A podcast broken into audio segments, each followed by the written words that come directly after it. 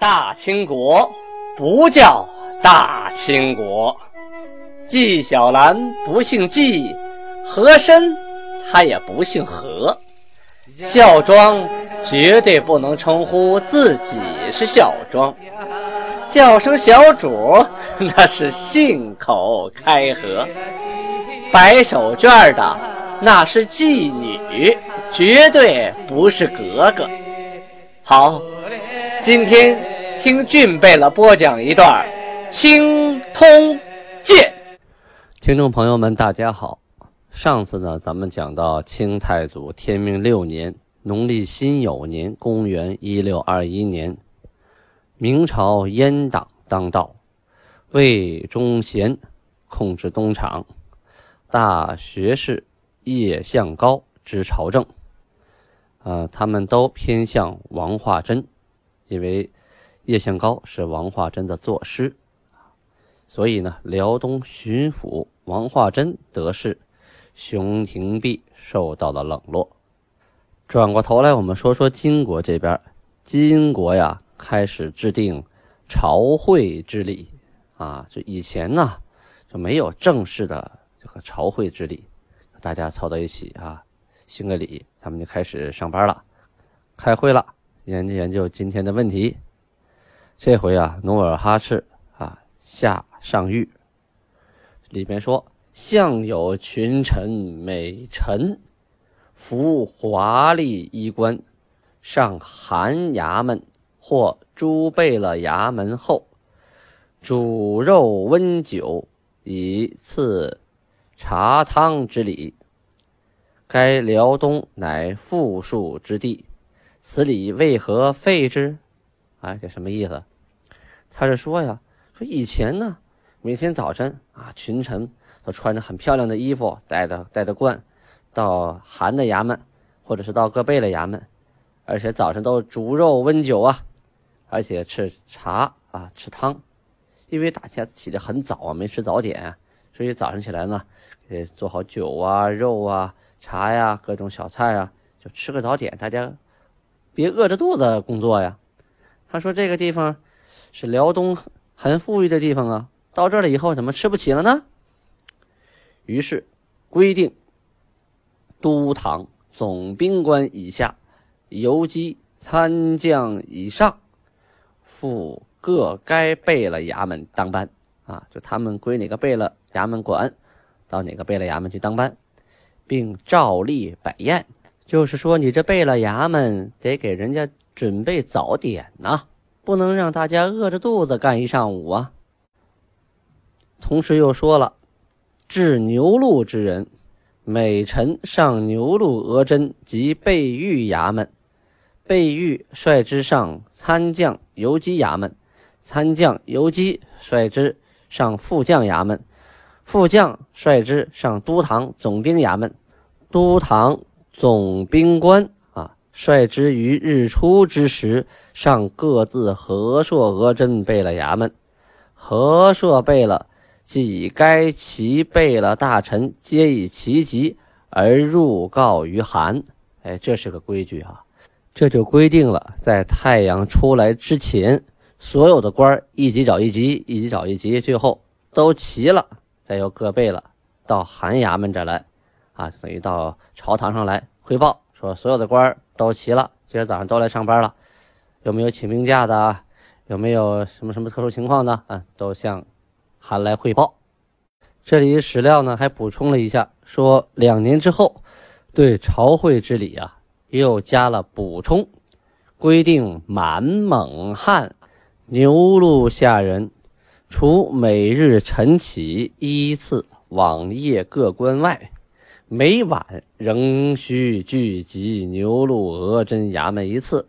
以点卯查明，哎，这个规定啊，是说只要你是在齐的，你就必须早晚各一次去点卯啊。早上报个到，没什么事，回去忙你的；晚上再去报个到，就像现在的打卡制一样啊。那时候就行，早晚打卡了啊，叫点卯查明啊。呃，对违制者予以惩罚，怎么罚呢？贝勒犯了错了，罚羊啊，罚你家的羊。总兵官以下至千总，各罚银钱啊，就罚银两，但是不一样啊，银钱有差，就是说每个人罚的都不一样。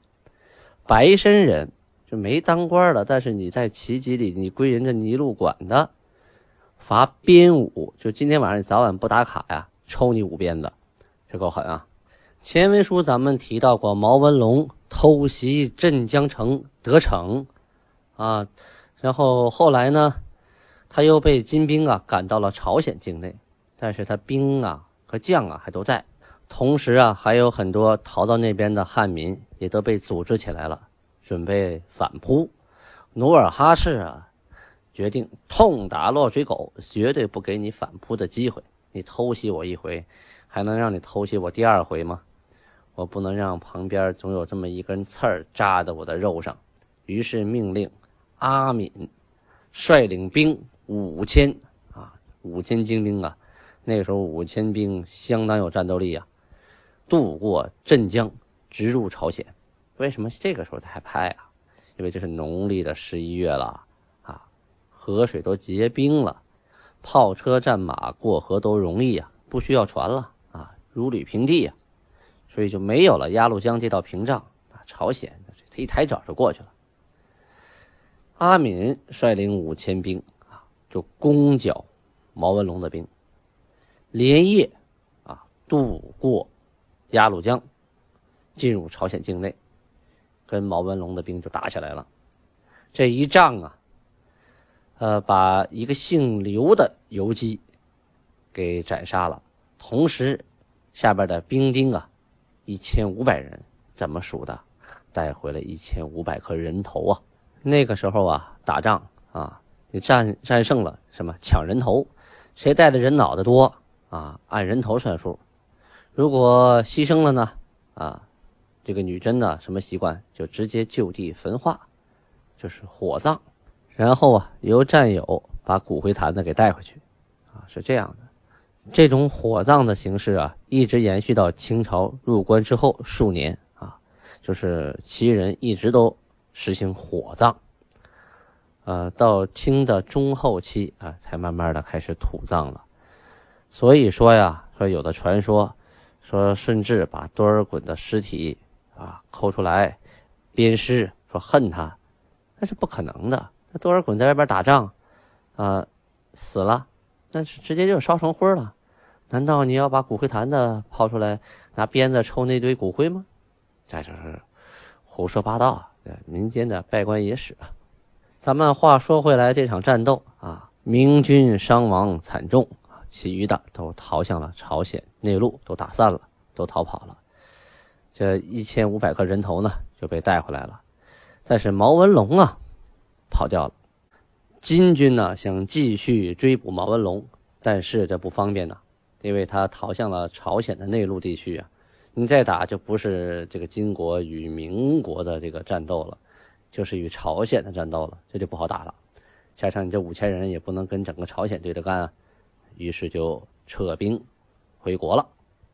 这一年腊月呀，档案上记载说，蒙古的内卡尔喀布台吉古尔布什。来归服金国，啊，金国又迎来了一支蒙古的大队，这一波人马呀不少啊。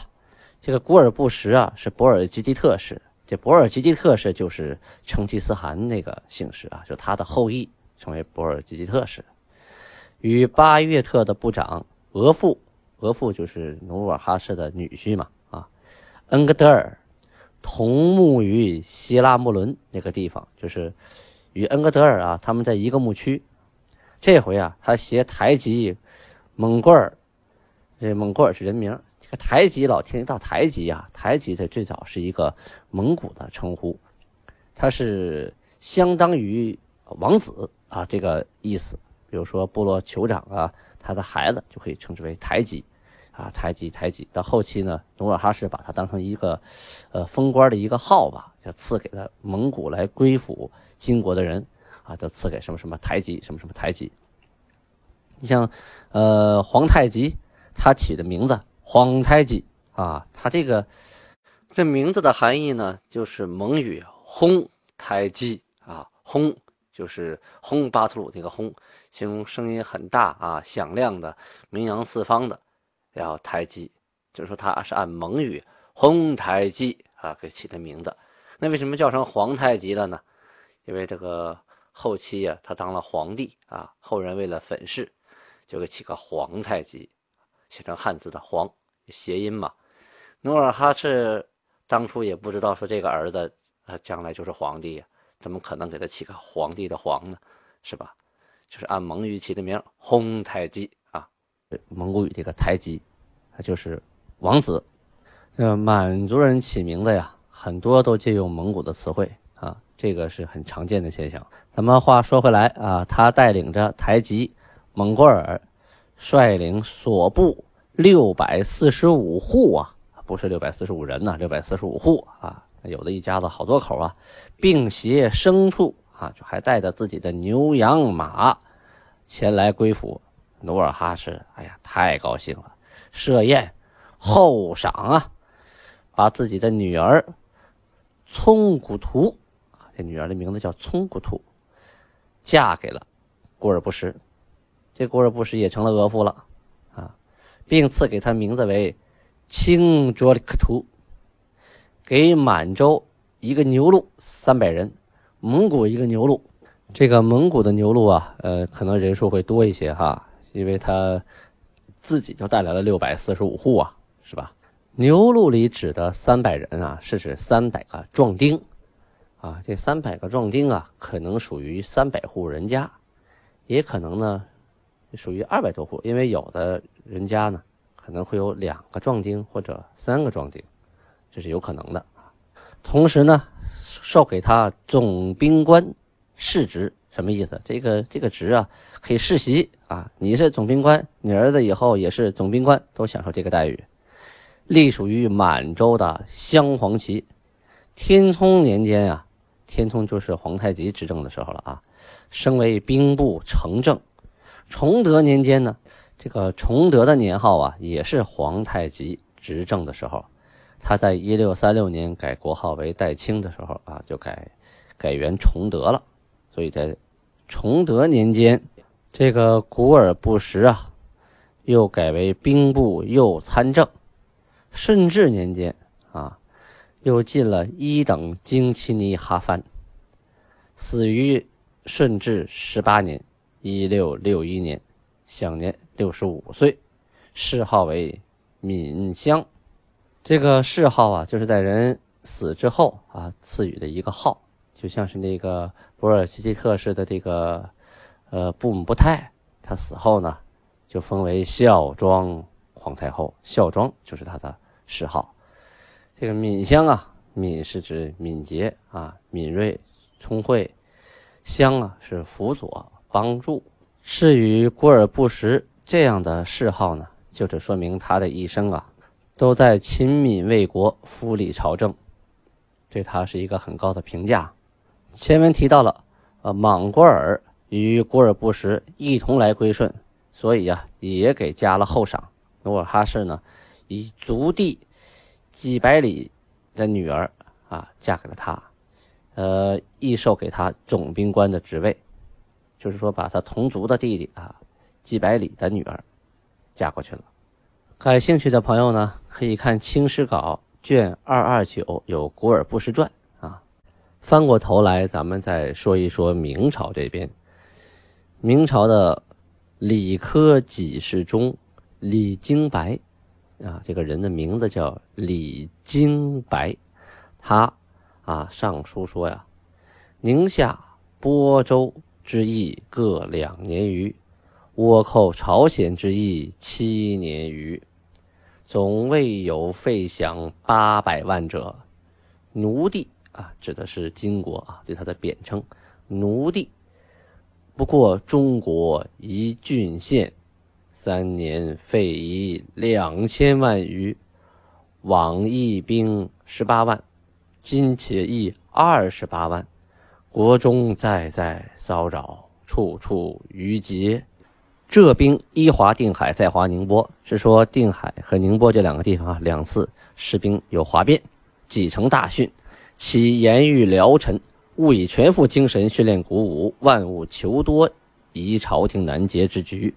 整篇的意思是说呀，我们国家这几年几次战役花了那么多钱，打了这么多仗，老百姓民不聊生啊。仅辽宁这一个地方，三年花的钱就是两千余万两白银呐。以前用兵十八万，现在呢找我们要二十八万，国家已经支撑不住了。前一段时间浙江宁波啊两次兵丁哗变，差点就成了叛乱，所以呀，请朝廷赐予辽臣，让他们自己好好训练，别再向我们要兵要饷了。再若这样下去，朝廷这盘棋局就走不开了。前边提到熊廷弼带着五千人进驻右屯，跟广宁只有一百五十里。根据当前的局势呢，朝中啊就有人说，京府不和，华珍欲战，廷弼欲守。廷弼非专严守，为守定而后可战。华珍锐意进战，设有不捷，将何以待之啊？这段是说呀，他们经略和巡抚两个人不和，王化贞主张进攻，熊廷弼主张防守。熊廷弼的防守啊，也不是一味的死守，是说守定了以后，然后再进攻啊，不可其胜不顾家。可王化贞呢，只讲一味的进攻。假设进攻途中有一场仗打败了，该怎么办呢？啊，现在的情况是王化贞呢，不管说什么，朝廷都答应；而熊廷弼呢，不管说什么都没人搭理。所以呀，现在的问题并不是从战守起见了。就不是说在议论是战是守的问题，而是王化贞与熊廷弼这两个人的问题了。还有人说啊，熊廷弼是节制三方，这三方啊战守都应该听他的指挥。这王化贞呢想进，那熊廷弼就跟着进；王化贞想退，熊廷弼又跟着退；王化贞忽进忽退，这个熊廷弼呀进不知所以战，而退不知所以守啊。这样明明是王化贞在节制熊廷弼，哪是熊廷弼在节制三方啊？这个经略当的呀，完全是一个被架空了的虚官，指挥则无权，作罪则有主啊！这是说呀，打起仗来指挥没有权利，可要是打了败仗，论起罪责来，那他是跑不掉啊！咱们国家怎么能依赖这样的经略呢？这经略当的也太窝囊了。我们今天呢研究的呀，不是京府不和的问题了，而是我们朝中对京府这二人谁支持谁的问题了。我们今天研究的也不是是战还是守的问题了，而是在研究主张战和主张守这个二人之间的关系问题了。这里啊，俊贝勒感叹一句：“古往今来皆如此啊。”很多事情，并非是就事论事、对症下药啊，往往是看人下菜碟啊。这里想起那么一个小故事，说是中国呀有一个留学生在美国啊学了几年的经济学的博士，毕业以后啊，人家问他你都学到什么了？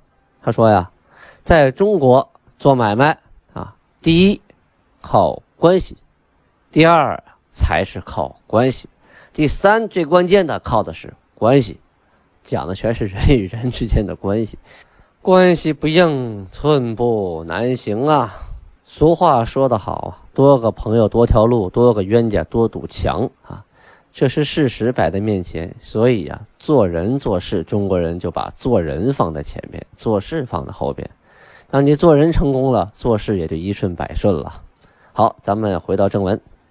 这一年冬天呀，金国啊，努尔哈赤决定迁镇江、凤凰、汤山、长甸、镇东等处的辽民至凤吉、萨尔浒一带，啊，全都迁到了沈阳和抚顺一带，全都迁这边来了。此事的缘由啊，当从毛文龙偷袭镇江开始，他偷袭镇江之后啊。镇江周边的大小的这个城户啊，通通再次叛变。原来这些人呢，都归民国管辖。金国打过来，他们投降金国；毛文龙再打过来，他们又复叛回民国。这努尔哈赤因为这件事情特别生气。呃，据我所知哈，就那个时候呢，只有凤凰城，就是现在的丹东凤城县啊，满族自治县那个地方的守军没有复叛，因为他们距离这个内陆啊比较近啊，沿江还有那么百十来里地，所以他们没有复叛。其他的地方都叛变了，所以呢，啊，皇太极带兵过去的时候啊，屠杀的挺严重的。这回啊，努尔哈赤一纸调令，所有这个地方的汉民一个不剩，你逃到山里的不算，逮不着的不算哈，通通迁到内地。每一个小城铺只留啊百八十个这个旗人的守军。这个情况一直维系到康熙二十几年，所以那个地方啊，啊，就是。曾经有一段时期，就真空了，汉人就真空了，通通留下的都是旗人的驻兵。后期康熙又派大臣去调查关外情况，又屡次呢派兵去驻守，这才形成了辽东的再次繁荣啊！这是后话，咱们后边要讲到的。在这里呀，我们还要提一嘴，因为是讲史书嘛，不能不说周围的情况。这一年呢，四川永宁的土司。永宁在哪儿呢？四川省叙永县西南，佘崇明造反了啊！别看他名字叫崇明，但是他不崇明，他造反了，攻陷了泸州，这整个四川省啊，还有遵义，这就包含了贵州省的一部分啊。他把总部呢设在了重庆，建国号为大梁，设了丞相等等等等的官职，人家自己独立了，大家看呢？整个明朝这边忙活忙活东北，没忙活明白呢。辽东失了一片土地，四川省那边独立了，啊，内忧外患，四面楚歌呀。这个大明王朝是风雨飘摇，危在旦夕呀。欲知后事如何，咱们明天接着讲。好，观众朋友们，这个档案的清太祖天命六年。我们已经讲完了啊，农历辛酉年，公元一六二一年。明天再接着讲的话，就讲到了天命七年。这几天呢，有不少听众给我留言，有的呢是点个赞，有的呢是给我指出了我其中的某些字的读音的问题，还有的大部分是催我呀赶快更新，实在是对不起大家。最近呢。在浙江横店拍摄的比较辛苦，经常夜里十一二点、一两点钟才回到房间，实在是没有力气再录制更新了。所以，只要是今天拍摄一一停啊，得了空，我就立刻录制更新，上传到网上。呃，感谢大家的等待，感谢大家的耐心。说大家给我留言呀，我就感觉，哎，我没白费我的力气，还有人在听。我心中非常的欣慰。